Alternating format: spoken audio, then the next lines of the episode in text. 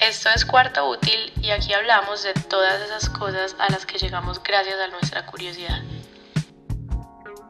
Hola, bienvenidos a un nuevo episodio de Cuarto Útil. Yo soy María y este es un podcast y un newsletter sobre todos esos lugares a donde nos lleva la curiosidad. Para el episodio de hoy invité a conversar a Miguel Mesa. Miguel es un diseñador, un consultor en diseño. Y como suele pasar en este podcast, lo conocí Inicialmente porque, no sé, porque lo empecé a seguir en Instagram, llegué a su cuenta, no sé, a través de alguien conocido. Y sabía que estaba como en círculos cercanos del mundo creativo, pero más hacia la moda. Digamos que yo nunca me he movido tanto en la moda, o de por lo menos no pues como profesionalmente. De alguna manera era una persona que me generaba pues era como un poco un misterio para mí. Quería siempre saber él qué hacía realmente, ¿cierto? Porque qué hace un consultor en diseño. Eh, Miguel trabaja con marcas que admiro mucho. Trabaja con Agua, de Agua Bendita de acá de Colombia. Con Loewe, eh, también pues bueno, toda esta historia la van a escuchar en nuestra conversación. Y para no alargarnos mucho, nos conocimos en una fiesta y de alguna manera llegamos a sentarnos acá a conversar. Bueno, creo que la historia de Miguel es tan fascinante y como que de alguna forma tan entretenida que casi que fue una historia que él contó y que ustedes van a escuchar más que una entrevista. Esto fue no tanto una entrevista, sino una historia muy fascinante de su trayectoria como diseñador y como creativo y como antropólogo.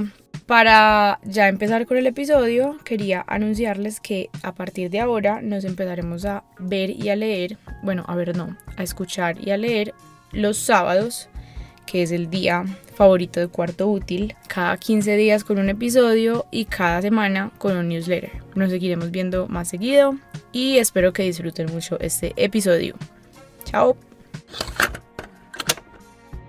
Esto es Cuarto Útil y aquí hablamos de todas esas cosas a las que llegamos gracias a nuestra curiosidad.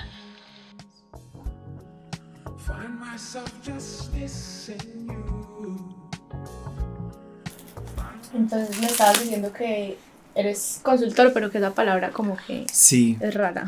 Es rara y también parece que es como cuando uno... O sea, yo presentarme como diseñador de modas me parece raro. Ok. Porque pues, diseñador me parece una palabra muy problemática. ¿Por qué? Porque separa, separa mucho, o sea, es como un comodín. Porque yo, primero yo creo que toda la gente puede diseñar. Pero pues, yo, yo no entiendo cuando la gente dice que... Pero toda la gente del mundo. ¿Del mundo o toda la gente que tiene...? No, toda la gente. O sea, yo, yo sí creo que la... O sea, tú dices que yo puedo diseñar. Sí, pues, es que yo... O sea, sí y no. Porque, por ejemplo, mucha gente me... Yo no entiendo, por ejemplo, cuando alguien me pide un consejo de qué ponerse. Ok. Porque yo lo comparo con que a veces tú no, tú no le preguntas, hay gente que va a nutricionistas, sí. pero tú cuando sabes qué quieres comer, tú sabes qué quieres comer. Pues tú no tienes que preguntarte si hoy es pues de pronto dudarás entre pizza y, y, pasta, no sé, pero no, no estás buscando, no, te estresa escoger qué te gusta. Sí, como que no necesito un consejo profesional que me diga qué alimento debo. pero, pero sí entiendo que hay gente que tiene una capacidad como de, que, de ver más allá o de... Sí, ves, como todos podemos afinar ese conocimiento. Okay. Y de pronto eso es lo que hace la carrera. Pero yo definirme como un diseñador de moda es muy raro. También porque es algo con, yo a veces creo que es una de las profesiones pues, que se miran más. O sea, yo luché mucho, o sea, no es que sea un trauma, pero uno dedicar cuatro años a estudiar diseño de moda puede sonar escandaloso. Porque así como hay gente que lo respeta y valora mucho, la mayoría de gente, o sobre todo aquí en Colombia, yo siento que tienen un estigma como de, de Hugo Lombardi. Como que o sea, como que es algo muy fácil, que lo, que lo hacen personas que no tienen una capacidad mental elevada. Sí. O que se estresan con los números, entonces no quieren, no quieren, es pues, y además viene como con un estigma social. Si uno es hombre, de una cierta manera de comportarse, de cierta manera de expresarse, cierta manera de mandar o sentirse superior o eh, cierto vocabulario.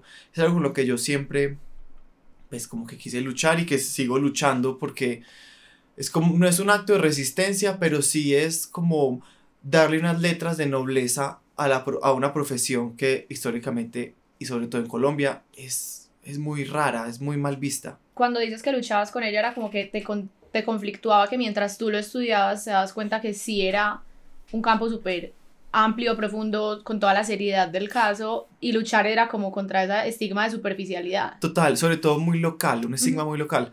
Porque yo recuerdo que mi momento para que yo decidí estudiar diseño de moda fue que yo gastaba mis ahorros trayendo libros de Estados Unidos y libros del Met, de las exposiciones que había en el Met de, pues, de moda. Cuando estabas en el colegio. Cuando yo estaba en el colegio. Sí.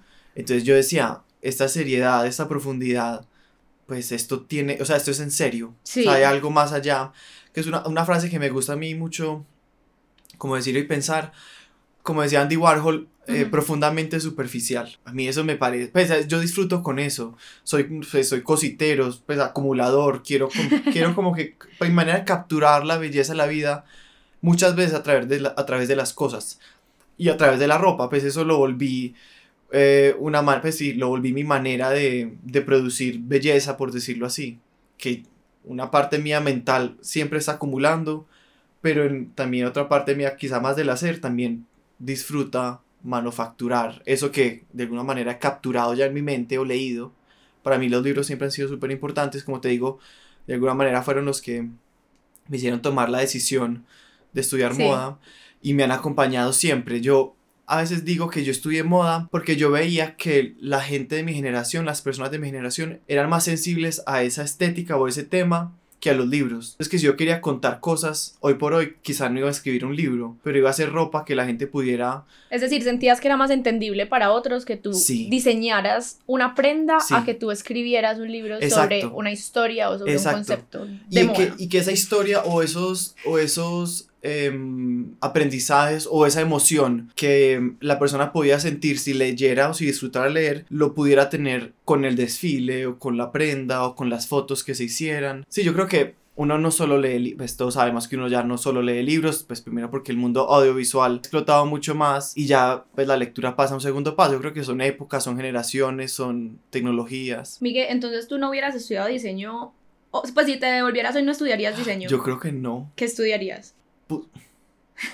Difícil. Yo creo que a mí me hubiera encantado estudiar literatura. Ni pero eso... como historia de la moda no, o historia del arte, sino como literatura en lo amplio. A mí me parece mágico, o sea, las palabras me parece que es algo, un universo muy bacano y que como que respeto mucho, pues, o, o literatura o arte. Como que en mi mente las personas, como que lo, las profesiones que yo admiro y respeto, un poeta, por ejemplo, me parece wow.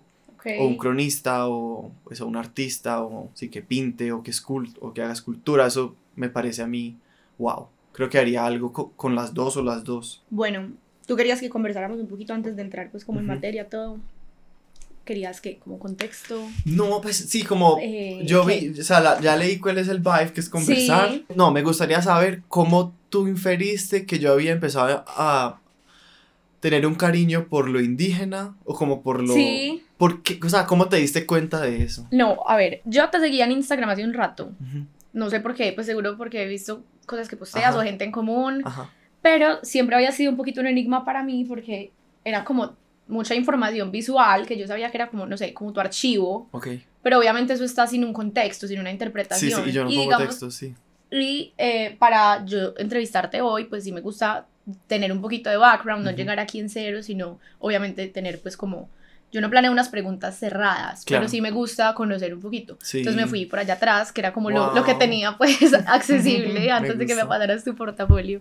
Algo que me llamó mucho la atención fue, desde mi percepción, como que la moda, eso se conecta mucho con lo que estabas diciendo ahorita, empezó a tomarse como algo más en serio en la cultura popular, yo siento que muy recientemente. Y eso creo que todavía es súper como overlooked. Pero adicional, creo que la moda local se volvió como un tema de conversación súper cotidiano. Y las artesanías y resaltar lo local, pero eso es como un discurso muy pop de hoy, como que siento que se empezó a valorar esa colombianidad masivamente muy recientemente, una pelada, no sé, que fuera, que se considerara a sí misma como, no sé si fashionista sea la palabra o, o, de la industria de la moda, tal vez no tenía ese ojo hace 10 años, pero si yo me voy a tu archivo, veo que sí tenías esa fascinación por unos objetos, por unas texturas, por unos materiales muy locales y que ya después mm, conversaremos de eso, cómo hace parte de tu trabajo, pero lo vi ahí y entonces por eso te puse entre comillas como before it was cool. Creo que eres una persona que evidentemente no hace las cosas como por tendencia, pero me llamó mucho la atención como que desde dónde tan atrás, supongo que también por tu carrera, pero como que lo veo muy prematuro, no sé si prematuro sea la palabra, pero Sí. definitivamente no hacía parte como de esa cultura pop. Total. Y un ojo súper afinado para, para ver eso. Había, me acuerdo que vi esculturas, materiales, muchas figuras precolombinas, no sé si todas eran en Colombia o más como Latinoamérica, pero sí, siento como que si yo pienso Miguel Mesa, de una pongo al lado como algo muy colombiano. Cool. me es mi gusta. interpretación, pues así superficial, Sí, no. ¿cierto? Pues no, yo creo que tienen razón. Porque, o sea, me pasaba a mí en la universidad. Ajá. Desde los temas que trabajaba la gente. Nunca, nunca, o sea, nadie traía inspiraciones similares desde lo latinoamericano. Sí. O sea, yo siempre, siento que eso siempre fue ca- como característico. Y porque para mí siempre había sido un misterio. Pues yo creo que uno no tiene casi conocimiento de lo prehispánico, precolombiano, preinca, a veces se dice. muy poco. Y sobre todo, O sea, nos lo enseñan incluso desde la colonización, como Sí. desde la, esa apropiación de otro, Claro. lo que vinieron a hacer acá. es que Creo que es nunca desde la fácil. misma raíz propia, pues, ¿qué pasaba aquí antes de que llegara que llegaran los españoles? No, no- yo no sé qué pasaba aquí, de verdad, pues Claro. hay muchas cosas que no están como contadas desde nuestra voz. Y ese, pas y ese que pasaba tiene muchas capas. Desde qué comían hasta cómo se sentaban, cómo se enterraban. Pues, y que ojalá, o sea, a mí me, o sea, yo me pregunto mucho, incluso cómo se reían. Pues, ¿me entendés? Hay una, hay toda una cultura, hay una manera de vivir que uno, pues, no quiero sonar fatalista, porque también es, yo, no, o sea, no me gustan esos discursos como de una nostalgia triste del pasado, pero tampoco puedo evitar sentir una fascinación por haber podido estar, pues, Colom- se supone que Colombia, o así lo ven los antropólogos, arqueólogos, es un punto intermedio entre las dos grandes focos de civilización, palabra odiosa, eh, México y Perú, pues lo que hoy es México y Perú. Los incas pues tampoco estuvieron mucho tiempo, pero hay miles, muchas culturas pre, eh, preincaicas espectaculares, lo mismo pasaba en México, eh, pues o bueno, abajo de México en Guatemala, había grandes, grandes construcciones y eso se ha interpretado como una civilización más alto. Yo creo que obviamente cada vez todo eso se empieza a, a cuestionar. No solamente lo que sea algo construido en piedra quiere decir que era más evolucionado, de pronto es algo que con lo que también se va a empezar a discutir y a debatir. Lo que sí es lo que sí es cierto es que Colombia era un lugar muy conectado por esto Ok. mismo. Quizá no tan opulente, poco sabremos. O, o también poco hay, no sabe, no, o sea, me Sí, gusta. definitivamente no es esa misma civilización de Exacto. esas ruinas que quedaron, pero Exacto. seguro teníamos algo, pues, no, y también muy hay que pero a mí me gusta relativizar todo, en el sentido en el que, ¿por qué que es de piedra quiere decir que era superior? No sé si quizá ellos también está la posibilidad o de madera o de guadua era más interesante, más fresco, les gustaba más no sé, pronto, o les gustaba cambiar, entonces era, no, no tenía que ser tan, o sea, podía ser efímero y podía ser con gusto efímero, Sí, no es que, que dure más tiempo, no sé, me gusta pensar que ellos quizá eran más sostenibles que nosotros y no hay nada, no quedan construcciones porque estaban hechas para que no duraran tanto. nunca, sí, nunca lo había pensado así. Es que hay, la, en la cultura en Colombia a mí me duele un poco y varias de las colecciones que yo hacía en la universidad tienen esa raíz que es como una rabia, llegó un odio, Sí. odio. Tenemos un museo, el museo más importante pre- precolombino, que me gusta de precolombino porque también parece precolombia, Sí, es el Museo del Oro. sí, ¿Y qué muestra el Museo del Oro? Unos objetos muy divinos, con un contenido la ma- en la mayoría de los casos muy ritual o ostentatorio, pero ahí vuelven mis preguntas, ¿cómo dormía esta gente? ¿Cómo comían? ¿Qué comían? ¿En qué superficies? Es decir, estamos viendo como sus highlights, Exacto. como su máxima expresión de lo que hoy consideramos que es valioso, que es el oro. Puede que ellos tuvieran tanto oro que para ellos el oro era. Eso, lo común exacto. y no sabemos nada de su cotidianidad y de lo que ellos eran como, pues, esto va a sonar como corny, pero como eran como personas, pues, o sea, Total. como era, sí, su cotidianidad y las cosas que no se pudieron quedar a través del tiempo. Son objetos que sí tienen un nivel de desarrollo espectacular, impresionante, pues, de tecnicidad muy, muy sofisticada, pero yo digo, pero claro, es que lo, lo, lo, bueno, el oro primero, hoy por hoy, y desde, el- desde la época de la colonia, ha tenido un valor muy grande para, para Europa. Sí, Lo que tú decías, de pronto acá había demasiado y se usaba como hoy usamos el vidrio, no sé. sí. Y segundo, las otras cosas no se pueden brillar. Ajá. Una cerámica no se puede brillar, se puede restaurar. Una cestería sí que es más difícil. En cambio el oro, un químico, un abrasivo, no sé qué, y parece nuevo. Listo, Miguel. Entonces, bueno, si quieres como que entramos un poquito Hágale. en materia. Igual ya entramos realmente. Quiero, quiero conocer un poquito más de esa carrera. Empezaste estudiando diseño y hoy eres consultor en diseño para marcas. Y pues he visto que eso abarca estrategia, desde hacer, no sé, el scouting de locaciones o de comunidades artesanas hasta apoyo en el producto final ya en la campaña. ¿Cómo funciona eso hoy? Lo, lo quiero como aterrizar. Sí. Porque me da mucha curiosidad. Yo creo que tú eres una de esas personas que uno ve y como te decía ahorita, uno se pregunta, ¿el qué hace realmente? Yo sé que hace algo muy interesante, yo sé que tiene un ojo entrenado, un ojo al detalle, se, se ve que sabe la- las profundidades de su profesión, pero tú qué haces como Cool. en el día a día.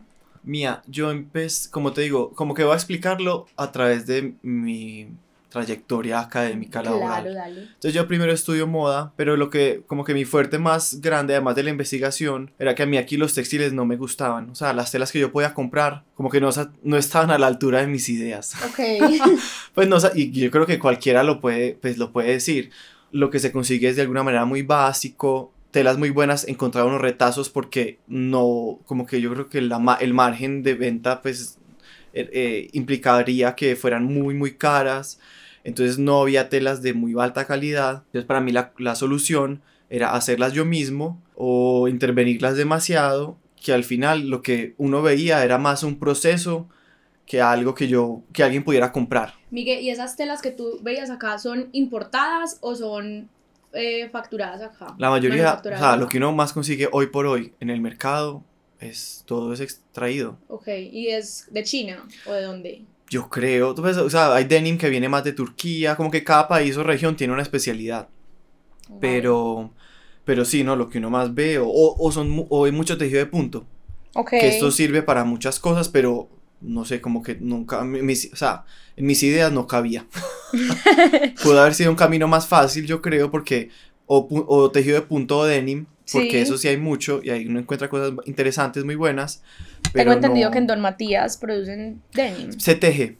Digo, perdón, se confecciona. O sea, llega el denim crudo y se confeccionan los blue Ajá. jeans. Ok. Sí, no, o- o no, Fabricato yo creo que todavía hace, pero no sé, o sea, no sé qué tanto ni qué tan, sí, ni qué tanto responda al mercado de, de las confecciones internacional. Voy a hacer un paréntesis. Miguel trajo postre. Trajo dos, no, falta, pero trajo dos postres. Es la primera vez que tenemos postre en esta grabación, lo cual me encanta. Probemos. Es que endulcemos la Perdón, te conversación. interrumpí horrible. No, Entonces, bueno, em, no tenías unas telas que estuvieran a la altura de lo que tú te soñabas hacer y trabajar. exacto, entonces a mí me tocaba hacerlas. Pues esa era la única solución. Y hacerlas es literalmente conseguir el material, tejerlas. O inventarme cómo, o sea, qué material podía servirme. No tenía que hacer una tela tradicional. Que eso sí lo aprecio mucho de mi universidad, que algún momento, en el primero, los primeros momentos, la obligación era no, no usar telas. Porque obviamente yo creo que ellos sabían que en, en el futuro nos iba a tocar, sí o sí. Inventar. ¿Y qué usabas? ¿Tipo Em, qué? Iba mucho a una tienda en el centro que se llama Los Kilos, que venden excedentes textiles. También, em, pues a veces alambres, cosas que uno encontraba en Home Center. Em, los kilos yo creo que fue lo que más utilicé. Pero entonces un material, por ejemplo, unos... Un material con una esterilla con la que es una esterilla plástica con la que se eh, hacen los espaldares de algunas sillas. Yo la compraba y hacía crochet con ella. Entonces mira como que era un material no convencional para la moda. Yo le aplicaba un saber pues que yo Sí, sabía Un te- tejido de tejer, tradicional. un tejido tradicional y quedaba un producto novedoso. Ujú. Esa fue como un acercamiento. Ya después con unas hilazas que me obsesioné, luego con un material que me tocó tocar las puertas de Enca para que me Sí. para que me pues, sigo trabajar con ellos y ellos terminaron regalándome muy generosamente el material. Pero entonces, mira, sí- oh, una- la, última, la última colección, sí fui a mm, Marulanda, que es un pueblo que queda más que dos o tres horas de, de Manizales, a hacer con un tejedor de lana eh, las telas para la colección. Ok. Entonces, listo, empezaste por ahí a buscar tus propias telas. ¿Y ahí qué fue pasando? Pues yo creo que se empezó, como que yo empecé a darme cuenta que había un una relación con el textil que me fascinaba. Ujú. O sea, yo hice muchas muestras de textil que eran muy bonitas, muy impactantes, pero no se podían aplicar para la prenda. Entonces había un reto. Pues porque mira que acá entre la... Entre el, pues sí, una manga Sí. exige Sí, una como cercanía. poner un alambre ahí. Entonces como que había red, o sea, la, además de que el textil fuera bueno, tenía que ponerse. Entonces Sí. esto añadía complejidad que obviamente pues me fascinaba. Sí. O sea, te gustaba el Mm. reto. Pues siempre, pues bueno, yo creo que los papás, si uno es diseñador, siempre dicen lo mismo, pero sé por qué escoge lo más complicado. sí. Para mí el sentimiento que a mí me, me gustaría sentir todo, o sea, el sentimiento que más me gustaría tener todos los días es que a uno se le olvide que tiene hambre o que tiene sueño. Sí. Cuando uno está trabajando de tal manera que no sabe ni qué hora es ni qué día es. Sí. Y a mí eso me pasaba con, las, con los trabajos de la universidad. Por eso, que obviamente viene con sacrificios. Pues en la parte social yo no salía tanto. Ujú. Pues casi nunca. Porque yo decía, sábado y domingo, espectacular. Pues tengo Sí, tiempo. dos días para tejer parejo. Exacto, tengo tiempo para no ir a clase. Pero hay gente que, pues, hay gente que es más equilibrada. Sí. Unas por otras. Sí, yo creo. Y yo siempre, siempre escogí. Y que pues ya grande uno se da cuenta que no todo hubiera sido yo quizá mermarle, un, mermarle, pues hacer menos de eso y, a- y invertirle un poco más de tiempo a charlar, a conversar. Pero nunca es tarde para conversar, pues Cierto. todavía estás... Sí, no, no, no. Sí, no, sino que obviamente, sí, pues no sé. Extraño a muchas amigas de la universidad no haber parchado más con ellas. Ok, sí, entiendo el, el sentimiento. Pero bueno, como dicen por ahí, Nunca es tarde. Nunca es tarde y así debía ser. Sí, yo creo que, exacto. Si ese era el sentimiento que yo tenía, obviamente cero regrets. Exacto, no, pues ya hablando en serio y por fuera de, de la frasecita cliché, creo que uno tiende mucho a decir como, pucha, el balance, pues sí, work-life balance, Ujú. cómo equilibro todo en mi vida, pero creo que son muy poquitas las personas que me dicen o dicen, quiero que el sentimiento que yo más tenga en el día sea que se me olvidó que tengo hambre, pucha, que Mm. qué fortuna que lo que tú haces para vivir te genere ese nivel de pasión que muchas personas, pues de manera también muy correcta, dicen como yo tengo un trabajo con el que vivo, Ujú. eso es una partecita de mi vida, pero no es mi vida.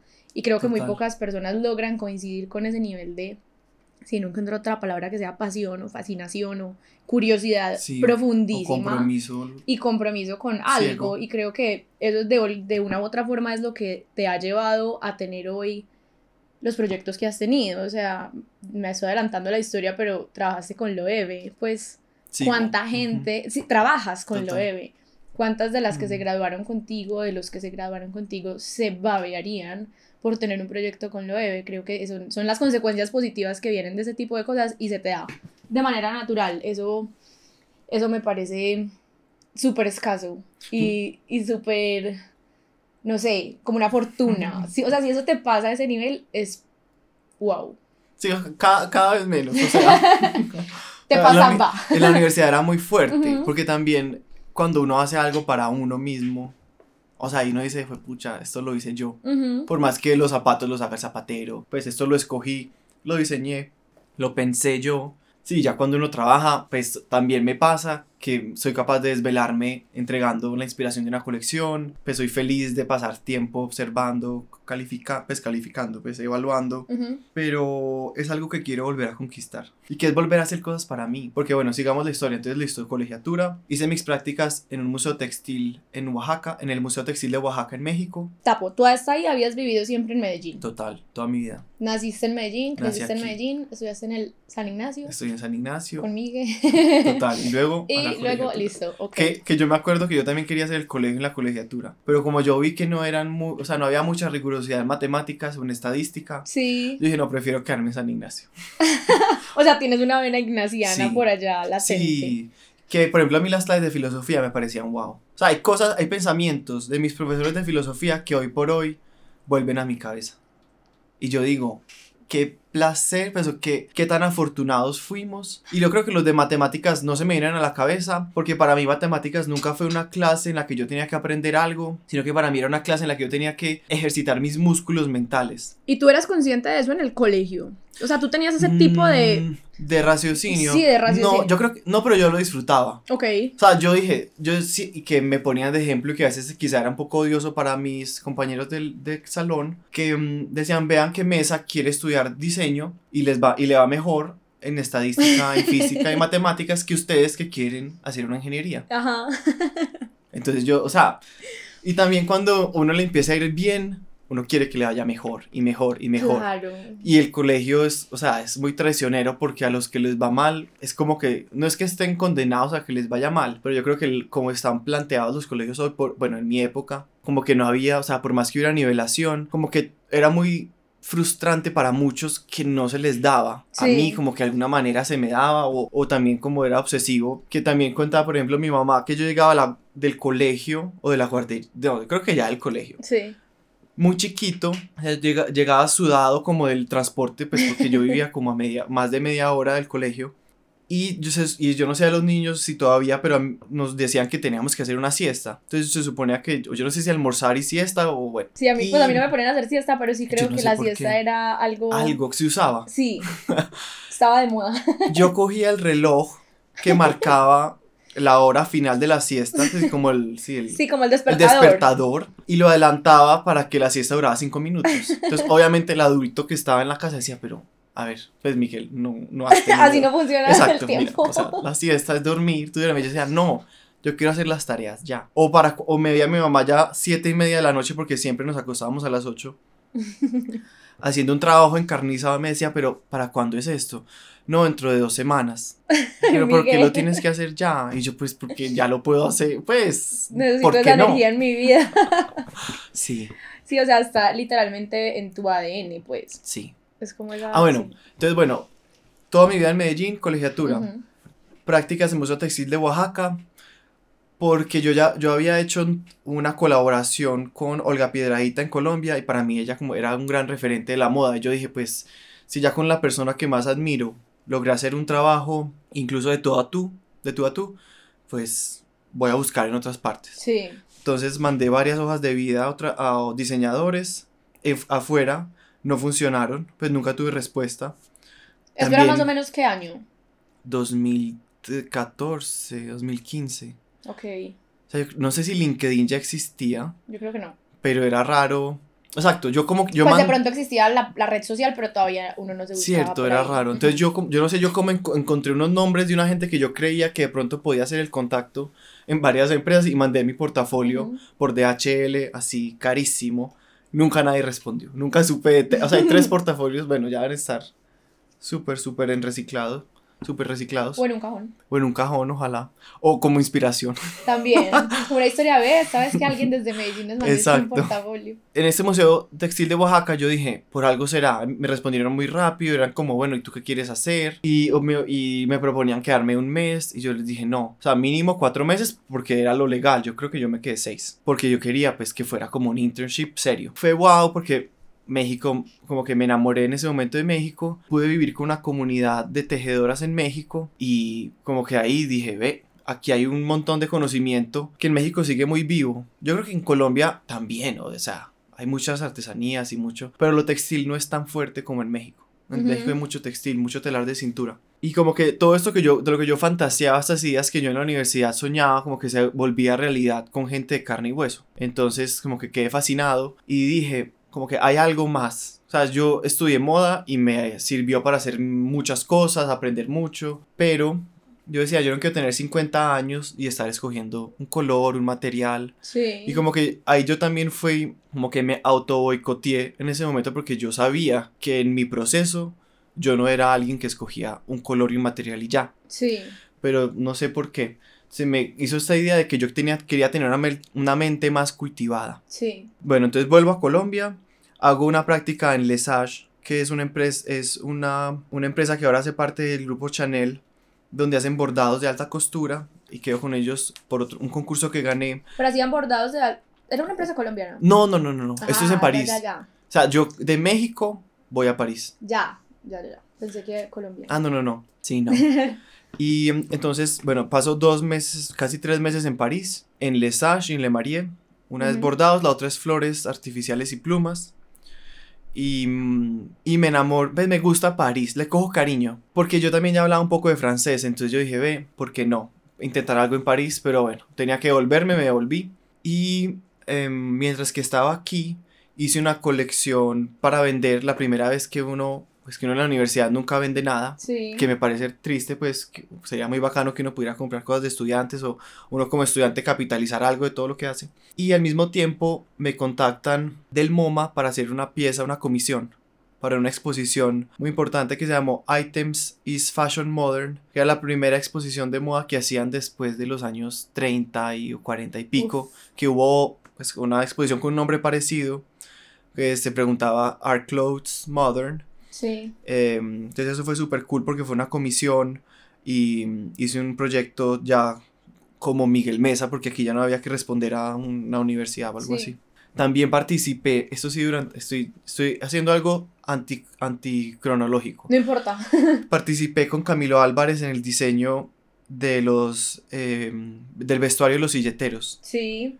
Esto yo creo que fue 2014. Súper bacano, un proyecto de investigación sobre todo en fotos y algo el expertise de Camilo de hacer que eso funcionara porque yo era un estudiante y sí yo tenía esta fascinación, esta sensibilidad, pero Camilo tenía un gran conocimiento en, ya en patronaje, en con qué tela, qué color funciona, cómo lo combinamos. Sí, además supongo de, de los funcionamientos ya, plazos, tiempos, cómo se mide pues ya como la vida real del, del trabajo. Que yo siento que uno como estudiante nunca tiene una mirada real Total. al mundo real. Uno es como, bueno, yo me imagino que medio funciona así, pero hasta que no empiezas a hacer, no entiendes nada de la industria en la que te metes.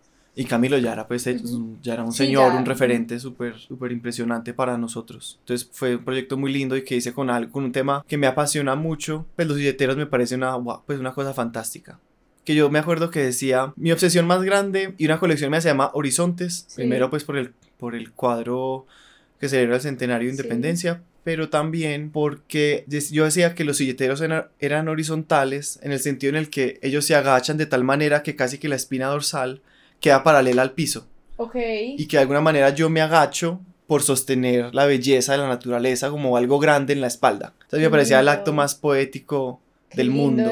Como uno, o sea, como que, lo, como que el hombre no es nada y que en la espalda tiene toda esta, pues tiene, carga, carga, carga con la riqueza de las flores. Eso me parecía a mí. Sí, carga con un símbolo súper poderoso de nosotros. Divino, o sea, eso me parece lo más divino, el, el gesto más wow que, que, que, podemos disfrutar nosotros y además que esta gente sabemos que son, son obsesionados por ser los mejores, que sea la se preparan todo el año. Exacto, eso es divino. Y luego, después de México, después de París, llego a Colombia, hago la colección, participo en esta exposición del MoMA y conversando con una gran profesora que se llama Juliana Luna, ella me como que me dijo, Miguel, ¿por qué no haces antropología en París? Y yo le dije, pues, ¿pero por qué? Y me, y me dijo, mira esta universidad, mira estos profesores y y me enamoré de la propuesta pues académica que ellos tenían y además que me aceptaban yo siendo diseñador. Obviamente tenía que tener un título pues avalado por, pues, por el país, pero no me exigían ni ser eh, sociólogo o algo más. esto era como un máster, pues, o sea, en, Exacto, una maestría. Era maestría. Exacto, esto nuevo era maestría. Y me lancé como con la idea de listo, ir a aprender y y casi que el segundo día nos dicen, bueno, para ustedes poderse graduar tienen que hacer trabajo de campo. Entonces yo ya en mi mente, yo, pero ¿a dónde me voy? ¿A dónde me voy? Obviamente yo quería repetir México, pero no siendo fácil volver a donde yo había ido, escogí otra comunidad que queda muy lejos y que yo fantaseaba con ella porque había algo muy misterioso. Uno veía algunos textiles, no muchos, y tenían una técnica que para mí era como muy difícil, como que yo, o sea, no, no hay un paralelo en otras partes, pues, que yo conozca o que mis profesores conocieran en el mundo. Entonces también ahí fue todo un, o sea, son cosas que yo, no es que me arrepienta de ir, pero yo, hoy por hoy yo no sé si yo las haría, porque ¿Qué era... comunidad era? Se llama Ixtayutla. Es una comunidad también mixteca de la costa. Yo antes había ido a Pinotepa de Don Luis. Esto es Ixtayutla, pues Santiago Ixtayutla. Queda, si uno está en Oaxaca, son más peces que son Sí, son por ahí 12 horas para uno llegar a este pueblo haciendo varias paradas. Casi nadie quiere ir. Casi no hablan castellano. ¿Y cómo funcionaba tu trabajo de campo? Ah, es decir, estabas en París un año y el otro año era campo. ¿Cómo no, funcionaba? El trabajo de campo, ellos sugerían que uno lo hiciera, como la maestría era dos años, que uno lo hiciera en el verano del primer año. Ok. Entonces, porque claro, uno empieza en septiembre y termina mayo. Sí, algo así. Ajá. Entonces, la idea es que uno se fuera cuatro meses antes de empezar el segundo año. Y yo me fui los cuatro meses. y ese es como... A donde nadie quería ir. Exacto, fue pucha. Y, y porque, porque nadie quería ir, porque no había, no había una, había tiendas, pero no había un restaurante, no había, pues es que ni un corrientazo. Ujú. O sea, era muy, casi no hablaban castellano, como te digo, no había un cajero, no había un, no sé, una oficina de correo, era, es muy, muy lejos. Sí. Y yo no sé por qué, desde que yo llegué, yo dije, ¿qué pasa si hay un terremoto y tengo que correr? Yo no sé a dónde correr. No había señal de celular. Y yo, atormentado todos los días, yo decía, es que o hay un incendio en algún lugar y yo termino corriendo y me pierdo. Sí. Había que cruzar dos ríos como riachuelos para llegar a donde yo me estaba quedando. Y yo con mi maleta, que obviamente en el pueblo anterior yo llegaba con la maleta había un- y había tu- un taxi que me Tu podía plan llevar. original era estar ahí cuatro meses. Sí, Ok. al final, pues sí, yo me quedé, ¿qué? Di tú tres y medio porque y fui a Oaxaca un tiempo, Sí. también a Ciudad de México, o sea, lo- también lo distribuí porque también yo dije que también es una reflexión que uno puede hacerse. Que cuatro meses son mucho tiempo, pero si tú tienes la capacidad de absorber mucho en dos semanas, quizás sea suficiente. Sí. Entonces tampoco, tampoco me di palo no quedarme los cuatro meses. Tenía colegas que se Pues, quedaban solo un mes porque... Creo que tres y medio, pues Ay, sí. desde afuera se oye como más que Sí, suficiente. no, total. O sea, Pues sí, da tiempo no. de conocer como las dinámicas. Sí, pero la idea es que uno conozca más allá de las dinámicas, porque la gente te empieza a contar cosas importantes Sí, después, a- a entrar en confianza. exacto, después de las dinámicas, porque mm, o uno tiene que estar en el lugar indicado en el momento indicado, que alguien suelte como una información que uno como que le haga uno clic. Miguel, ¿y cómo era, digamos, tu relación con ellos cuando llegaste? Es decir, ¿cómo les decías, tú, a- Ujú. tú a qué ibas Así. de cara a ellos? Ellos, ¿cómo te veían a ti? Yo creo que en México hay una gran tradición de que los antropólogos van a todos Ah, los ok. pueblos. Entonces yo creo que ellos ya sabían que existía ese, esa figura de alguien que va a estudiar algo de ellos. Sí. Entonces eso no, y ya había ido, ya habían ido dos personas antes de que yo fuera, pero ellas iban un fin de semana y se devolvían, o iban solo por cierto tiempo, ni siquiera dormían, y se devolvían a una ciudad cercana donde vivían, pero yo sí me quedé a dormir, a dormir, como te digo, mucho tiempo. Sí, Me- ¿Tenías un lugar propio o alguien te No, acogía allá? No, uno no podía tener un lugar propio, o sea, la, la regla de alguna manera de antropología es uno comer con ellos, Sí. vivir con ellos, si ellos van a ir a, a, no sé, a recoger maíz, ir a recoger maíz con ellos. Pues obviamente que, que lo inviten a uno. Sí. A veces, pues ahí iban a un funeral, yo no estaba invitado y yo pues obviamente no iba a decir, ay, si yo no quiero ir. esa, Exacto, sí, uno. La, esa- ese límite. la expresión es, es interesante. Ellos dicen que uno hace observación participante. Entonces uno no va a decir, ay, pero ¿por qué estás cocinando esa carne tan horrible? Espérate, yo te la cocino bien. Uno no puede decir eso. Sí, no, claramente ahí rompes cualquier tipo de Sí. Dinámica con ellos, pues Total. como viendo su autenticidad. Sí, sí, no, uno tiene que... Y de pronto sí preguntar, ay, ¿y cómo sabes que la carne está lista? Sí, Oye, ¿o qué le echaste a la carne? Como solo por saber y entender, ¿no? Es que, sí, no, uno no puede irrumpir. Yo por eso no podía ser diseñador durante esos dos años. Yo tenía que ser observador y analizador y ya después sí canalizar de pronto alguna información en el área de diseño, pero como tal era una disciplina nueva, tenía que escribir en francés, Uf, entonces era súper, era un reto porque yo le decía a mis colegas, bueno, yo antes hablaba español, inglés, pero acá es francés que yo no tenía el francés tan evolucionado y tenía que escribir páginas o sobre un libro.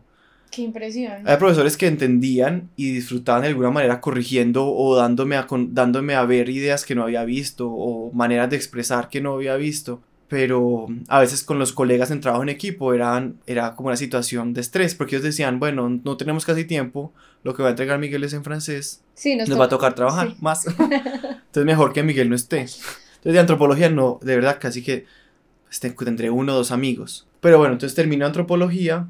Como persona lo disfruté mucho. Laboralmente para conseguir trabajo no fue nada fácil. Porque si uno quiere Para hacer... buscar trabajo como antropólogo. No, yo quería moda otra vez. Ok, Pues o algo que combinara las dos. sí. Pero las empresas de moda no entendían yo por qué. Pues yo digo que yo estudié moda en Colombia y eso en, en París, eso es, o sea, es rarísimo. Pues Sí. ellos dicen, ay, qué bueno, el portafolio está lindo, pero si les enseñarán bien o... Yo creo que había como una... Obviamente ellos prefieren gente que venga de Londres o de Nueva Claro. York o de París. Entonces eso ahí fue como un freno y además tenía esta maestría en antropología que les parecía rarísimo porque yo quería un trabajo en moda si había hecho antropología. Que para un alguien de recursos humanos alguien de recursos humanos en una empresa de moda era, era rarísimo. Sí, lo descartaba pues ante candidatos con unas hojas No. de vidas tradicionales. No, y además que uno como colombiano no es la opción número uno. Jamás. Bueno, de pronto tener- hoy- De pronto, sí, yo no creo que, no. Bueno, en Francia también me parece que no era lo más. O sea, yo creo que si uno hubiera empezado como practicante, hubieran visto, ahí sí de pronto bacano. Pero yo ya que, o sea, yo en antropología no podía hacer práctica, entonces ya era buscar un trabajo como tal. Ok. Entonces decido hacer una maestría que duraba un año en management de moda y lujo.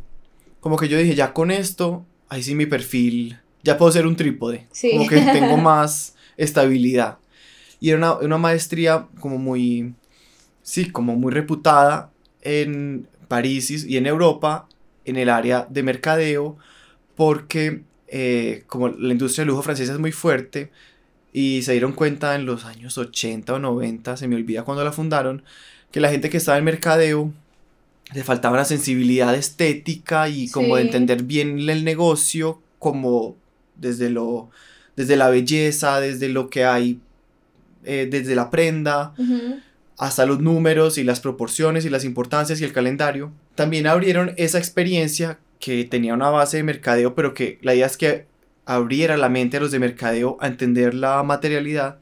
La abrieron a los, a los que venían de carreras de moda para que estuvieran como en contacto con esta gente que pensaba muy diferente Sí. y también se empaparan de las conversaciones que, pues, de las tareas que había que hacer, que tenían que ver mucho con números, con estrategia, porque el diseño hoy por hoy, sobre todo, pues cada vez más es un negocio, Claro. y que es lógico, pero cada vez es un negocio muy monopolizado y muy grande, eh, como no lo era hace 30, 30 40 años. Y, y, es, y, el- y esta universidad que se llama IFM, Instituto Francés de la Moda, la idea es que ellos forman gente para que directamente entren, entren a compañías de lujo francés, Sí. que son las mismas, son las mismas que patrocinan la universidad. Ok. Así sea privada, pues es- eh, ellos dan, pues aportan cosas Sí, saben Eh, que necesitan esos perfiles exacto, hechos casi que a exacto, medida para exacto. sus Entonces, es- entonces también era, era como un pasaje automático, pues no automático, pero sí de alguna manera la gente de los recursos humanos me iban a mirar con más cariño porque ya tenía esta super universidad al Sí. final. Luego trabajo en perfumes, en desarrollo y marketing para Dries Van Noten. Eh, muy bacán. Yo escogí trabajar en perfumes, primero porque me parecía wow. O sea, como que chiquito me parecía espectacular el mundo alrededor de un frasco de perfume. Sí. La campaña, Y los participabas samplers. como en la mm, conceptualización de la fragancia también. No, eso ya estaba súper montado. Yo llegué, Ah, yo llegué a una parte del proceso donde ya estaba súper montado y es una empresa gigante, entonces hay un departamento que son los, las narices Sí. y- o los evaluadores de las, las fórmulas, como dicen en francés, los jugos. Em, entonces yo estaba ahí más, el em- yo llegué a un momento casi al final, el empaque, ideas para los puntos de venta, eh, ideas para los, para los Discovery Kit, Discovery Set o o cómo se le va a dar al cliente a oler, cómo va a ser la forma de esta, se me olvida el nombre, este pedacito de papel, Sí, ajá. eh, cómo va a estar el logo puesto en el empaque, el empaque. Sí, ya full experiencia. Exacto. Y lo disfruté mucho. Luego trabajé en una, en una agencia de publicidad, entre comillas, porque era dirigida por una semióloga y el approach era muy bacano porque casi que había un filósofo, había gente obviamente que venía del mercadeo, pero como con, como con, ellos utilizaban la cultura para vender las ideas. O sea, tenían como, estaban muy, muy bien, en- te- tenían el pulso en la contemporaneidad. Y además muchos conocimientos, pues las, la, mi jefa que era semióloga, pues te hablaba, pues sabías, eh, te hablaba, pues o conocía el griego, conocía el alemán, entonces de un momento a otro salía con unas teorías y con unos autores muy bacanos y podían aplicarse a cosas de marca. Y eso era nuestro diferenciador, porque normalmente una agencia de publicidad, bueno, si uno piensa en el cliché, es un poquito como Emily in Paris. sí. Como que esta idea genial y como super fan. Sí, voy a hacer esta foto y Exacto, ya, lo vendí todo. Exacto. No, esto aquí era bueno, pero históricamente la abeja, ¿qué ha sido? No, es que la abeja, y luego entonces esa abeja, ¿cómo la vemos hoy? No, es que mira, y conoces de pronto a alguien que, no, si hay una señora que salva abejas y que las coge y que no la pican, pero ¿y esa señora qué hace? No, mira, esta es la técnica que ella aplica. Pues, ¿me entiendes? Como todo un mapa mental, como de- desde la curiosidad y desde el conocimiento desde otras áreas, era mucho más efectivo para ser innovador. Claro, como contar historias o, o procesos que no sean como, bueno, me saqué un concepto de el sombrero y le tomé unas fotos divinas. Exacto. Eso me genera mucha curiosidad porque creo que hoy em, las tendencias, esto es como redundante, pero las tendencias están como de moda. Entonces, ay, ahora, no sé, como que ya, ya todo es bajo TikTok. Entonces, la generación Z le encanta el cottagecore o el no Ujú. sé qué core. O ahora todo es, eh, ya no es oversized, sino bo- boxy. Ujú. Bueno, como que se empiezan a volver unos términos vacíos. Y quería preguntarte si es, si tú sientes que en esta agencia lo hacían de manera como profunda, este, como este marketing cultural. Mm. Porque creo que hoy también se puede caer como, bueno, hacemos marketing cultural, pero te decimos los términos de TikTok y ya. Allá lo hacían de verdad como algo profundo o seguía siendo una, Mm, mm. una técnica medio No, era marketera. No, era súper profundo y mi jefa le daba ira. Por ejemplo, cuando yo llegué, yo tenía algunas palabras propias del marketing como Claro. game changer. O como, esa le daba risa a ella porque decía que, que, que nunca más dijera esa palabra. Sí. Hay varias palabras que son muy de marketing y decía, aquí en esta agencia no se usan esas palabras nunca. Porque, pues, game changer, ¿qué quiere decir? Pero, como para responder a tu pregunta, deeply superficial, teníamos que hacer algo con un bagaje casi que como semiológico, filosófico, Sí. antropológico, pero terminar, terminar, entre comillas, en un TikTok. Sí, traduciéndolo ya a los Exacto. códigos de mercadeo. Exacto. Uf, pero me encanta. me Era muy cool. O sea, yo sigo trabajando con ellos por Espectacular. proyecto. Espectacular. Sí, creo que eso hace mucha falta en el mundo del mercadeo hoy, como esa profundidad. Sí, yo creo que, pues lo que el, el mundo en general, el mercadeo, en todas las áreas, se están dando cuenta que, por eso cuando me preguntabas, eh, ¿volvería a, sus- a estudiar moda? El- la mente es traicionera, la memoria es traicionera. Yo digo, digo que no, de pronto si yo tuviera hoy 18 años diría que sí, pero como que a mí se me olvida lo que ya aprendí y tengo ganas de otras cosas. Pero esto para decir que cada vez la po- polinización cruzada, hibridación, como lo quieras decir, de carreras y conocimientos va a ser la clave porque alguien que estudió solo moda, y eso que moda es una carrera que te abre mucho las puertas, porque ser un diseñador es estar actualizado en muchos temas, conocer Sí. de- desde artistas hasta tipos de tela, hasta acabados, hasta imaginarte cómo hacer la luz para tus fotos. Mira que es muy, es multidisciplinaria. Sí. Eh, hay otras carreras, como digo, los de mercadeo. Pues les entregas una tela y pues no saben eso cómo se come, cómo se corta. Pues como que de alguna manera los separa de una realidad física. Y bueno, yo afortunado, pues como que este, este camino que hice en mi mente y que pues que sigo haciendo, eh, me ha permitido estar desde, desde el intelectual hasta lo más manual, pasando por una idea que pueda unir las dos. O sea, como que algo que, que me molestan a veces mis amigos, que a mí me gusta o el lujo extremo Sí. o casi que la, pues no es pobreza, pero los retos eh, de confort más grandes. Sí. Como, como Irte me- a una comunidad Exacto. absolutamente alejada en México. total. Pues que conseguir que eso era un lujo, pues que eso fresco que ellos hacían, er- pues que los vecinos hacían era, era complicado. Entonces como que, pero de pronto es porque en esos extremos uno ve uno entiende las cosas más de frente. Eso es como, como si me gust, pues no es como si me gustaran las cachetadas, pero, pero de alguna manera es como la realidad más depurada o más pura desde ambos aspectos. Y porque para mí tampoco, o sea, para mí, hay telas de México que son más wow, que más cosas de las que hacíamos en alta costura. Pero las dinámicas del mundo, de pronto el oro, el oro hoy es la alta costura Sí. y de pronto lo mexicano cada vez se está valorizando más, pues o lo artesanal, pero sigue siendo de alguna manera como una balanza muy desbalanceada, que en mi mente no lo es y que cada vez yo creo que no lo es. Pero pero lo ha sido durante muchos años. Entonces el trabajo pues, mental y como sociocultural todavía no, no se puede decir que vale lo mismo una tela de alta costura que una tela... Sí, no hemos llegado hasta allá, Exacto. pero tiene como cierto... Le está ganando terreno. exacto, cierto picante, Mm. el misterio que eso, que eso trae, de pronto como el if you know, you know, uno de Total, términos Total, marqueteros, pero, pero como bueno, ya no, estoy, ya no estoy usando lo mismo que todo el mundo y que está súper accesible, sino que estoy yendo a mis propios rincones a, a hacer otro tipo de, como de afirmaciones. Claro, pero mira que por ejemplo entonces ahora la, la humanidad, bueno, la humanidad no, ciertas personas han empezado a decir, bueno, entonces haciendo estos rincones alejados, entonces si estás yendo es porque te vas a aprovechar, ¿cierto? Sí, Entonces, pucha, cualquier decisión, o sea, hoy por ejemplo yo pensaba, el azar es algo que se está perdiendo.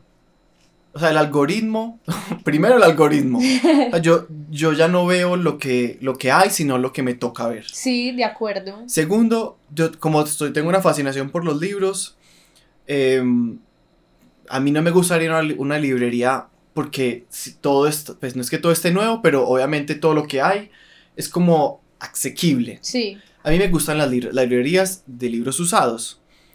Y Cada vez, pues en Medellín, bien que mal, todavía hay algunas, pero cada vez hay menos. Y, no, y las y bibliotecas no hay tantas. Que yo digo, no hay nada más guau que una biblioteca en la que uno puede caminar y encontrarse un libro, ver qué es, enamorarse. Cada vez el control que hace el, el- el universo del consumo para, contro- para, para, que, para que tú hagas exactamente lo que tienes que hacer, entre comillas, te evita el azar. Tanto así que estaba con mis papás y mi abuelo tomando un café y se acercó el señor que vende eh, la lotería Sí. y me pareció lo más mágico y como que por primera vez los escuché especular sobre un número. Sí. Pues, o sea, y en una, en, un, pues, en una vida donde uno se supone que no controla nada, que ya nos están controlando todos los otros, este fue como un momento de escape porque todos empezamos a pensar cuál número era más importante o qué, qué pálpito tenía mi mamá hoy para escoger la sí, de como que no ella. había ese set de instrucciones que ya estamos acostumbrados a recibir. O sea, veo la campaña y eso me tiene que llevar al sitio y eso me tiene que llevar a este artículo y me tiene que llevar a esta persona y eso es lo que yo veo. Y Exacto. es, uf, es demasiado difícil salirse de ahí. Sí, es un loop malvado y la lotería, la lo- yo creo que ya vamos todos a comprarle a las personas que venden la lotería como para tener un momento esotérico, porque pues yo nunca, o sea, no, no sé qué signo ascendente soy, no soy, que eso también es algo que, pero mira que eso también es controlado de alguna manera. Es súper controlado. Es como que si Exacto. tú eres acuario con ascendente en no sé qué, con luna en no sé dónde, entonces tu personalidad es así. Pues pucha, no, o sea, Exacto. primero, qué rico vivir en el 2023 donde existe el método científico, Ujú. pero adicional a eso es, es como otra forma de control, yo creo. A mí la, me voy a desviar, pero la Me astrología gusta. siempre me ha parecido, me gusta, pues me, Ujú. me entretiene.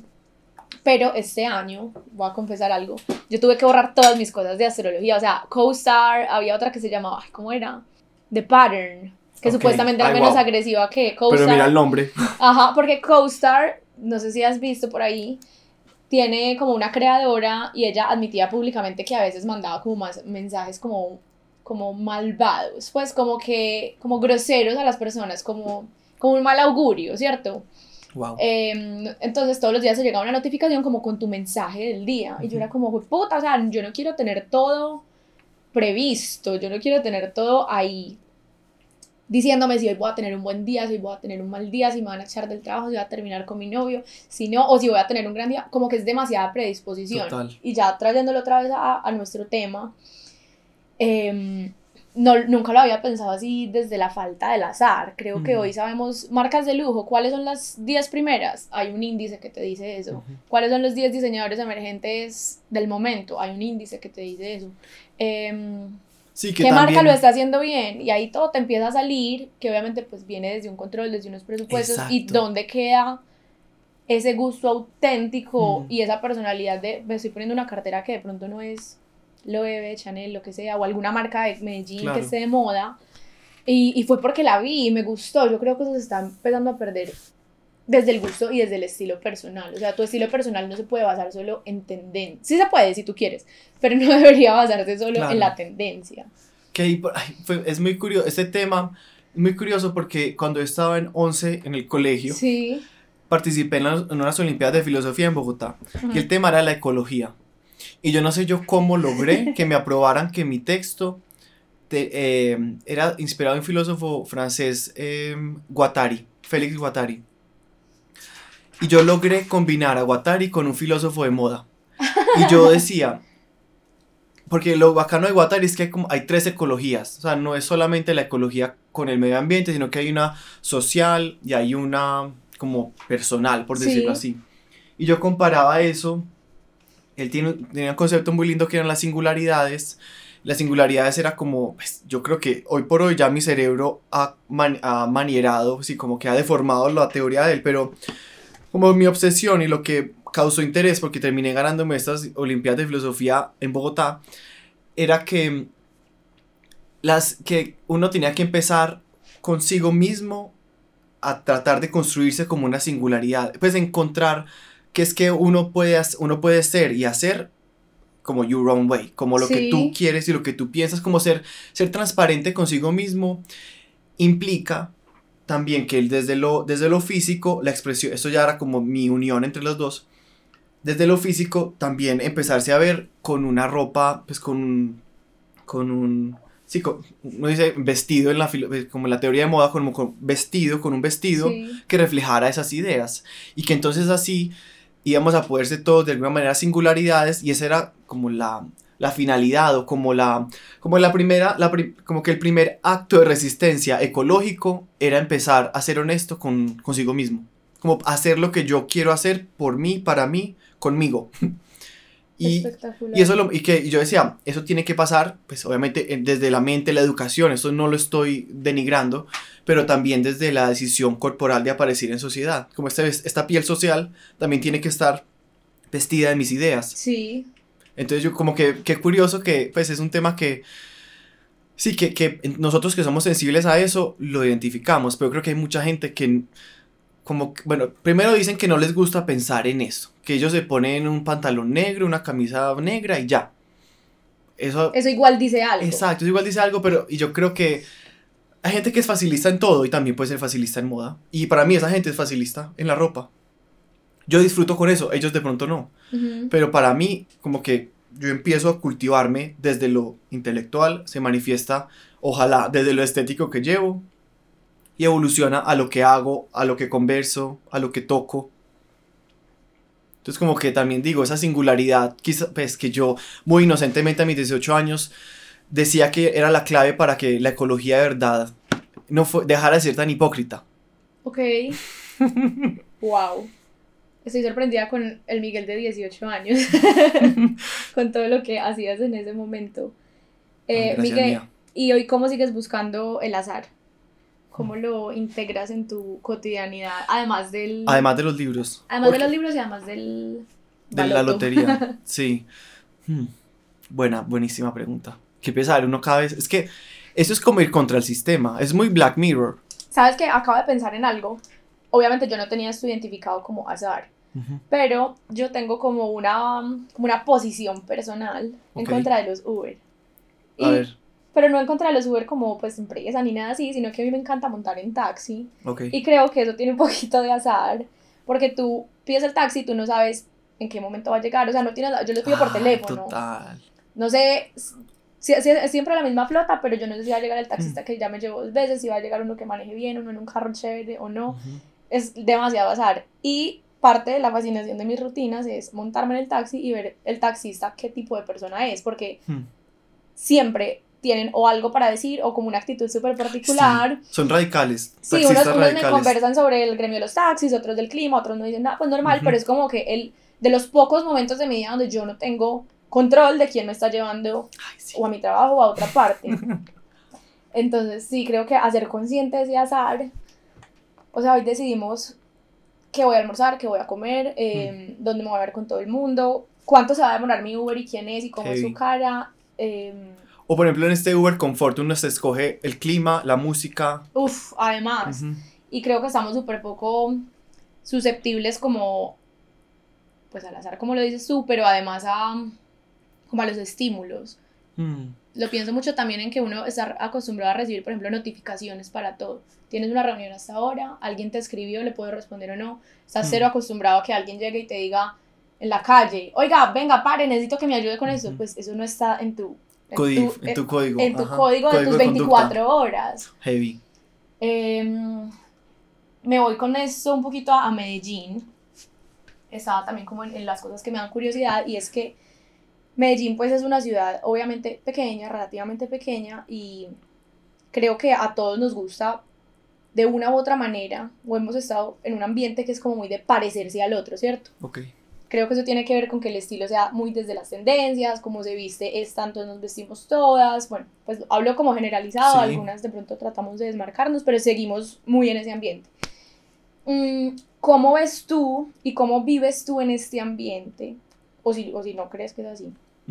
Pero ¿cómo vives tú en una ciudad como tan endogámica, no sé si esa sea la palabra, pero como tan Sí, me gusta. todos idénticos a todos, las mismas tendencias y que es difícil salirse de eso, ¿cierto? ¿Cómo ejerces tú esa singularidad o esa individualidad tuya en un ambiente que de pronto no tiene tanta apertura a eso? Yo creo, mía, yo, me, yo pienso igual que tú, pero me pregunto si eso pasará en otras partes. Pues si la gente de París de nuestra edad, que puede estar haciendo algo parecido a lo que estamos haciendo aquí en Cuarto Útil, esté en París diciendo lo mismo. Sí, como en París todas somos... Exacto, exacto. Será, yo eso me lo pregunto. Y también yo creo que, como decía Diana Brilland, el ojo tiene que viajar, pero yo creo que también la gente tiene que viajar. O sea, jo- después de que uno, como te decía, ha vivido desde esta comunidad en México, también en París, y pasé pues toda mi vida, adolescencia acá en, en Medellín, uno empieza a coger, a coger códigos de todas partes. Y que históricamente ha sido el caso, los textiles eran las cosas más fáciles, no de traficar, pero es que a ti nadie te va a confiscar una camisa. Ajá. En cambio, si llevabas, no sé, un lingote de oro, oiga, hay que pagar impuestos, pero Una oiga, no, tengo, exacto, tengo toda mi ropa también. Como que históricamente la ropa tiene mucha que como facilidad de moverse por el mundo. Eso, o sea, como que en mí, en mi mente, como te digo, soy tan cositero y amo tanto la ropa, como que he empezado, he metido en mi, como en mi closet mental y físico muchas maneras y objetos de todas estas partes. Entonces, como que y también de alguna manera el hecho de que uno haya vivido afuera, entre comillas, te da permiso socialmente de 100%. vestirte un poquito diferente. Pero yo incluso en el colegio me acuerdo que me decían que parecía vestido como un turista. Yo, pero por pues. Y yo decía que bueno, pues para mí era un piropo, pero obviamente para la gente era un poquito como repeller, como... Sí, como, ay, raro. mal vestido. Sí, o rarísimo, como, "Ay, ¿qué es esto? Esta- estas proporciones, estos colores. Esas telas. Exacto. Entonces, no, yo creo que, no, y porque yo siempre he tratado de ser, o sea, decir mi singularidad es como, bueno, me quiero poner esto, me lo voy a poner. Tristemente, pues acá en Medellín yo sí siento que hay una, pues un rechazo de lo machista, masculinista muy tóxico hacia lo, hacia lo diferente en lo masculino.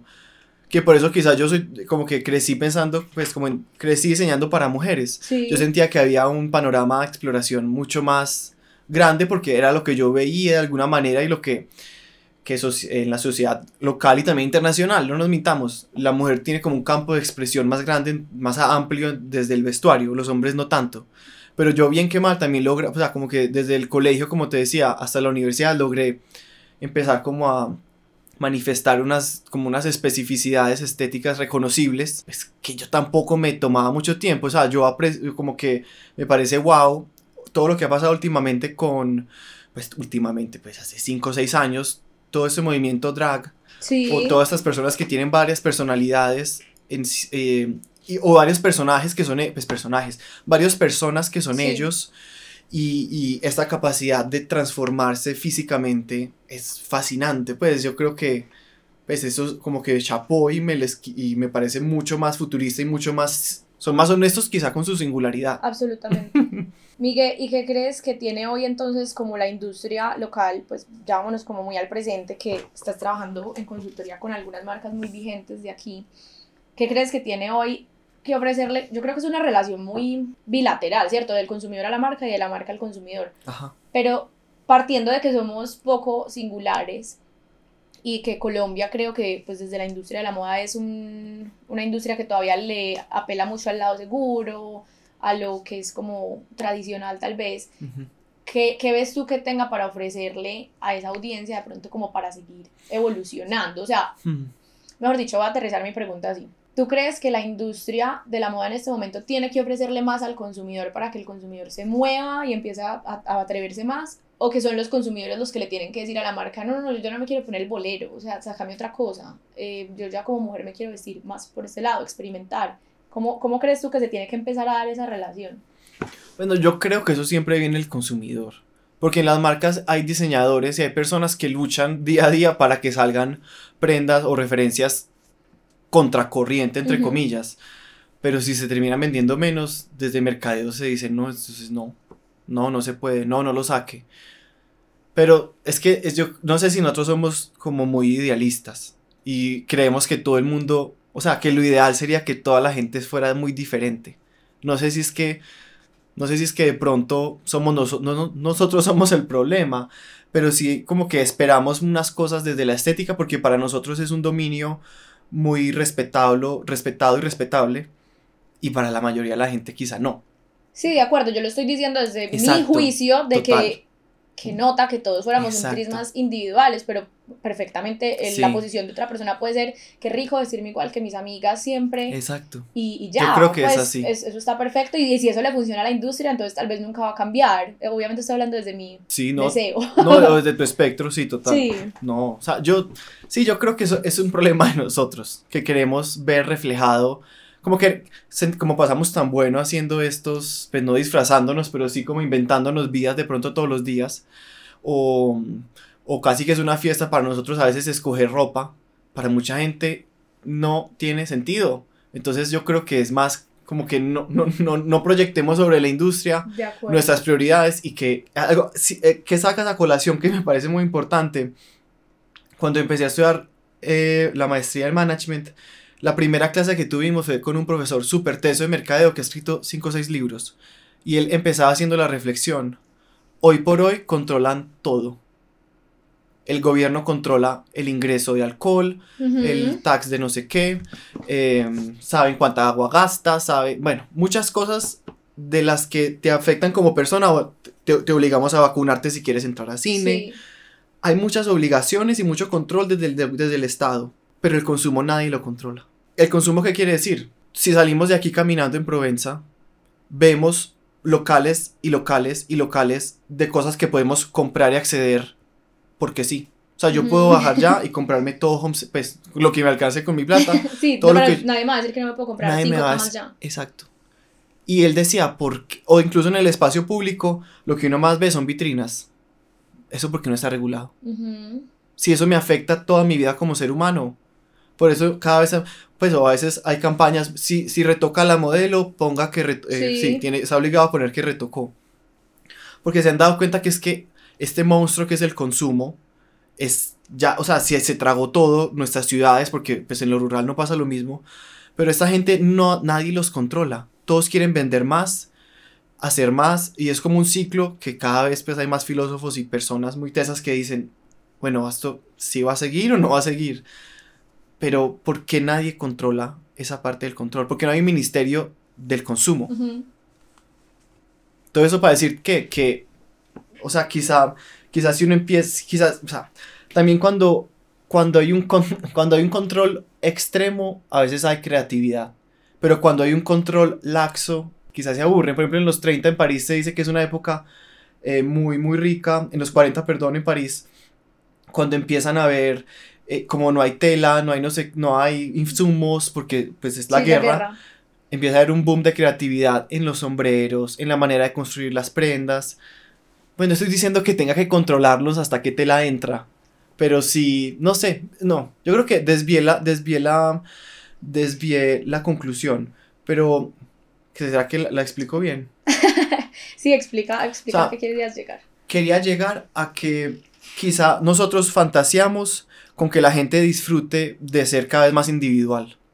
Pero quizá ese ser más individual va en contra o en detrimento de lo que decías tú, de que las empresas eh, vendan y vendan más, porque es más fácil hacer cierto, cierta tipología de prenda que sabemos que se va a vender. El blue jean, de cierta manera, le gusta a todas las mujeres de Medellín. Sí, Entonces ahí estoy garantizando un consumo automático, pues casi automático y muy certero. Si me pongo de loco a inventar cosas, quizá compren menos. Porque al final el hombre sí tiene un poco de decisión. No, y sabes que también creo que es un, ahorita decías no proyectemos sobre la industria de la moda, pero tampoco sobre, pues yo que te hacía la pregunta, es también como una saturación propia de, bueno, qué Mm. rico yo también salirme de ese ambiente en el que a veces me veo inmersa. Total. Eh, no diría víctima, porque uno también dice qué rico las tendencias y qué rico como todas nos vemos lindas, pues no es como que "Ah, no soy como las otras chicas, Claro. Pero creo que también es como esa misma saturación de uno como consumidor y también como un deseo de, ay, qué rico que hubiera otra opción, pero seguro la hay y no he salido a buscarla o no hemos salido a buscarla O el algoritmo no me ha dejado verla. o el algoritmo no me ha dejado verla. Total, porque ya hoy pues creo que es muy poca la exploración física que hacemos yendo a caminar a un lugar, viendo locales. Por eso es fácil, o sea, los lugares como las, las tiendas de antigüedades o las tiendas de objetos de segunda o los grupos de WhatsApp donde las señoras o, pues, o señores venden cosas desde sus casas. o las aplicaciones en las que uno puede comprar cosas usadas, que tú tomas foto de todo lo que tu abuela pues dejó y que, y que nadie más quiere en la familia, lo puedes vender. Eso, o sea, como que yo he descubierto cosas más interesantes en las aplicaciones de cosas de segunda, en librerías de segunda, que en lo que estaba directamente puesto sobre mis ojos. Y lo que, me, y lo que te decía a mí, ¿cómo hacer que vuelva a revivir el azar? ¿O es que será que el futuro es que el azar no, no haya azar? No, claramente todo tiende a que haya cada vez menos azar, es como esas pequeñas guerras que trata de darle uno, como dices tú. ¿Cómo entrenas el ojo entonces para ir buscando ese azar? Mm. Para ir metiendo... Yo creo que es que a ti se te da de manera demasiado natural, ¿cierto? Que tal vez a la persona que esté oyendo eso, o incluso a mí, no se nos da tan natural. Pero mm, sí, ¿cómo, cómo has ido entrenando ese ojo ahí? Además de toda la historia que ya me acabas de contar, ¿haces algún tipo de esfuerzo Mía, para o sea, salirte? ¿O Imagínate un ejercicio que yo hice muy intuitivamente y es muy loco, no tiene sentido. También en el colegio cuando estaba en sexto, séptimo. Mis horas en el computador las pasaba mirando, en esa época se llamaba style.com, Sí. que hoy es Vogue Runway. Sí. Todas las colecciones. Clic derecho, guardar. Cada foto, clic derecho, guardar, clic derecho, guardar. Yo veía todas las colecciones, todas. O sea, eran, en esa época las fotos no pesaban tanto, eran pequeñas, eran... Llegué a tener 5 gigas, Miguel. Era o sea, exagerado. eran miles de fotos. miles, miles de fotos. Y para mí ese fue un gran ejercicio, yo creo, pues muy intuitivamente, un gran ejercicio visual y estético que me cultivó eh, como un auto, sí, como un autoaprendizaje, pues sí, como una autotécnica para yo educar el ojo. Eso fue algo muy bacano. Y ya después uno empieza a saber qué le gusta y a investigar en libros o una conferencia, una exposición. Uno, pues, si uno es cositero, no hay límites. ¿Con qué pucha. cosas eres cositero? Muchas cosas, las ahorita vajillas. ahorita parece estábamos viendo mesas de madera espectaculares. Muebles, o sea, wow. O sea, yo y disfruto mucho encontrando cosas. O sea, a mí, mis, mis grandes fantasías son las cosas que la gente ya no quiere. Ok. Porque hay algo ahí que para mí tiene todavía vigencia. Pero me gusta cuando alguien no la quiere es porque ellos no supieron ver algo que yo veo. O sea, para... Amo los libros. Los libros que ya ponen en barato, de barato, que costaban 120 y uno Sí. los consigue a 15 a veces. Sí, que tienen sub- eh, resaltados de otra persona. Que tienen resaltados de otra persona o a veces incluso nuevos. A veces hacen unas ventas y uno consigue esos, esos libros así muy baratos. Yo digo, ahí hay algo. Porque si yo también compro y compro bestsellers, voy a terminar pensando. Igual, Igual. que todo el mundo. Entonces yo, o sea, ojalá hubiera una, un, un escalafón de los worst sellers, porque yo estaría tratando de, pues, de comprar y leer eso, porque, como te digo, es lo, divergen- lo divergente, lo que no está en tendencia, lo que no... Que tuvo que, o sea, alguien tuvo que arriesgarse mucho y lanzarlo para ver si generaba de pronto una tendencia. Sí. Y no funcionó, se cayó. Entonces ahí estoy yo para cogerlo. Espectacular. Espectacular, Miguel. Bueno, no, pues yo creo que Sí, qué hora es, güey, pucha. Acá el tiempo vuela. 605. Eh, en verdad podría conversar contigo tres horas más. Pues, Pues sí, yo sí. también. Estás bien con el, con el snack. Sí, Se te espectacular. café. No, y, el, y sí, no, pero todo súper bien. Eh, bueno, espérate, yo anoto aquí la pausa. Mm. 1.17. Está rico. Este me encantó. Yo pensé que este me iba a gustar más, pero este me encantó. Em, bueno, hablemos un poquito de tu trabajo con Loewe, que Mm. pues es como una marca que me gusta mucho, que admiro. Y me acuerdo en la fiesta en la que nos conocimos oficialmente, que conversamos de eso. Cuéntame cómo llegaste allá o cómo llegaron a ti, qué haces con, con la marca. Em, y también yo creo como que un poquito el, el chisme interno de cómo es trabajar con una de las marcas o pues o con una de las casas más grandes en este momento o como más deseadas, por así decirlo, ¿cierto? ¿Cuánta gente no se moriría por estar trabajando con él? Mm, Cuéntame un poquito Sí, cool. eso cómo es. Pues yo, después de trabajar en perfumes, de- después de trabajar en la agencia, había algo en mí que no quería quedarse en París. Pues yo, te- yo tenía una, esa posibilidad de trabajo, de seguir con la agencia, pero yo dije, no, yo no quiero, no quiero, me voy, me voy, me voy. Entonces empecé a despedirme de todos mis amigos y una de mis amigas trabaja en Loewe y me dijo, ay amiga, hay un trabajo que de pronto te puede interesar en Colombia. Y yo, ¿qué? Y yo, pues bueno, te mando mi hoja de vida y eso.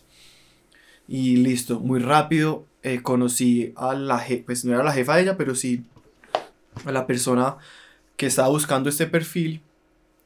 Me reuní con ella y yo le dije, me dijo, bueno, ¿tú por qué quieres hacer esto?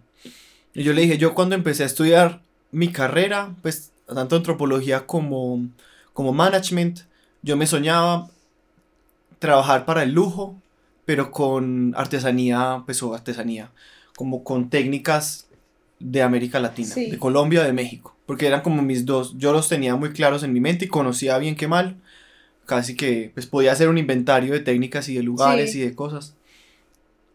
Entonces yo creo que a eso ella la marcó mucho porque, bueno, estaba necesitando a alguien aquí en Ella es Colombia. española. Ella es española. Gente acá en Colombia porque hay una producción grande de cestería aquí y querían a alguien de apoyo como también para ser más eficaces y como más rápidos con, sí, como, con, con- sí, como tener... Sí, con el proceso, pues. Exacto. Entonces yo llego, ya cumplí dos años trabajando con ellos. Y lo que yo hago con ellos, o sea, es muy bacano. O sea, lo que tú dices, trabajar en una empresa así es wow. Pero yo también pues vivo muy lejos de ellos, de alguna manera.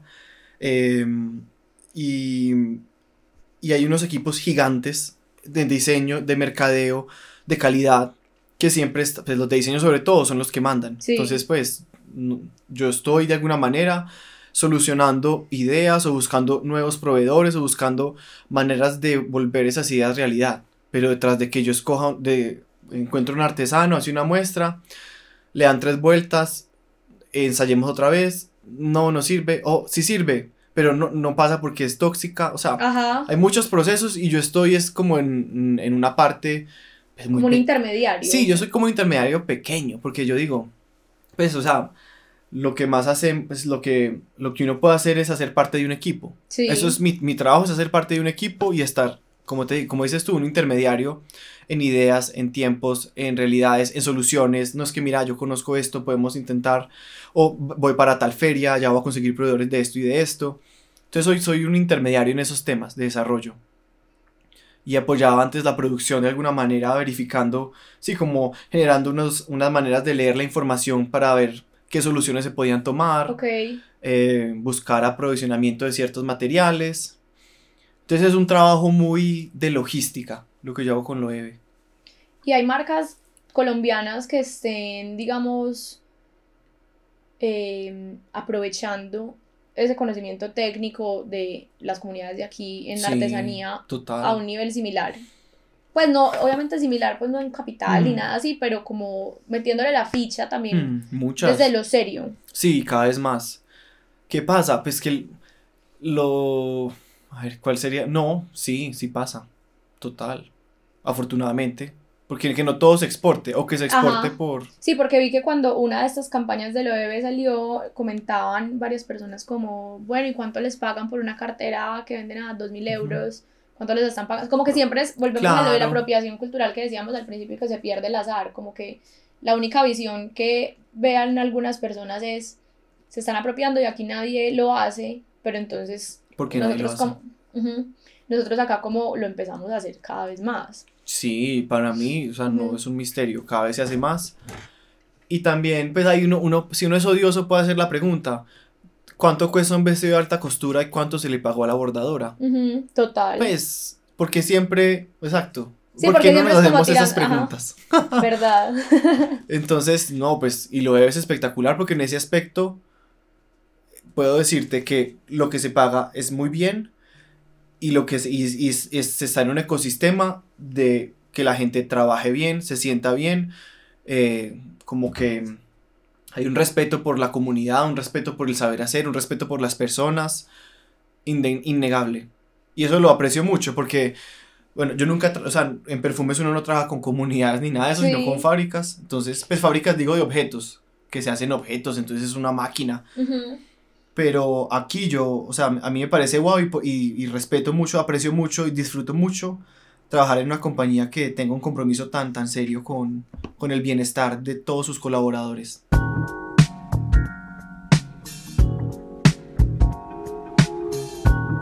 Eh, bueno, Miguel, no, yo creo que esa era nuestra conversación. No, espectacular. Eh, Creo que hablé no sea- mucho más que tú. no, está, está perfecto. Espero que no sea la, la última. Creo que hay mucho por empezarnos a meter por otros caminos. Cool. Eh, gracias por estar en Cuarto Útil. a ti, mira. Eh, no, me encantó conversar contigo. El futuro es conversar. El futuro es conversar. Y sabes que también creo que el futuro es un poco lo presencial. Hoy lo estábamos tocando con este tema del azar, pero es que el algoritmo de verdad uno lo empieza como a, a saber como el código detrás. Pucha, ya uno empieza a entender cómo le están llegando a uno las cosas, cómo todo el mundo se está mostrando de una forma que parece orgánica y no lo es. ¿Qué, qué palabra? Dije nevera, hoy me aparecen cinco Pues, avisos. pucha, ayer dije algo para los retenedores de los dientes, dije moons, hoy me va a volver a salir. No había pasado un minuto y ya me estaba haciendo esa publicidad. Que por eso hay algo mágico cuando éramos chiquitos en la televisión, que uno hacía zapping y encontraba Sí. algo bueno. Y yo creo que en los podcasts también, cuando son abiertos, como, como cuarto útil, uno puede hoy escuchar a un fotógrafo y mañana a alguien que no tiene nada que ver y que uno, si no escucha el podcast, de pronto nunca en la vida hubiera sabido, ni entendido, ni imaginado cosas diferentes. Entonces, viva cuarto útil. Sí, viva Cuarto Útil, viva Miguel. Yo creo que, uy, me encanta ese tema de lo, de lo del futuro, pucha. Me dejas muy pensativa con el azar y, y como que siento que tú eres una persona que cultiva auténticamente como... Lo había puesto incluso en el brief de la conversación, como lo offline y lo online. Yo creo que tú eres una persona que se nutre, se cultiva, se forma desde su persona. Y mm, Cuarto Útil siempre llega un poco a este tema de la conversación y es como que tu identidad está muy plasmada en un archivo que tú muestras o en algo que estás pues como presente online, la imagen ahí, la imagen que me sale, la tendencia, la copia y ya, como que qué rico uno encontrar como estas personas que son como unas joyas escondidas entre comillas Gracias, con una pasión tan grande por lo que haces, con una con un conocimiento además técnico, con ese bagaje, que de verdad recorrido un camino, es de verdad súper placentero escucharte hablar de lo que haces, de, de que sabes cada detalle, que lo has vivido, pues creo que eres de las pocas personas, estoy segura que existen muchas, pero de las pocas que he conversado así como que tengan ese nivel de profundidad hoy y eso eso me parece chévere, pues como que creo Ay, no, que, que lo, lo perdemos un poquito cada vez más. Es como, bueno, ya, ya entendí este tema, listo, ¿cuál sigue? Que nota uno coger un tema y profundizar e irse y quedarse un rato. Y bueno, pues ya como decías tú, empezar a mezclar diferentes orillas, en tu caso antropología, diseño, bueno. Em, pero de verdad, me fascinó esta conversación contigo y espero que no sea la última. No, mía, y tú, que eres una doer.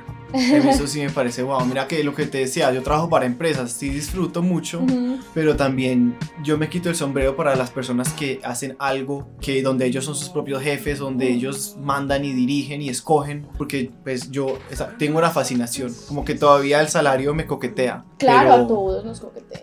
Pero que nota ser mitad y mitad, por lo menos. Bueno, Miguel, que, que esta sea la parte 1 y que después tengamos una segunda. Gracias, mía.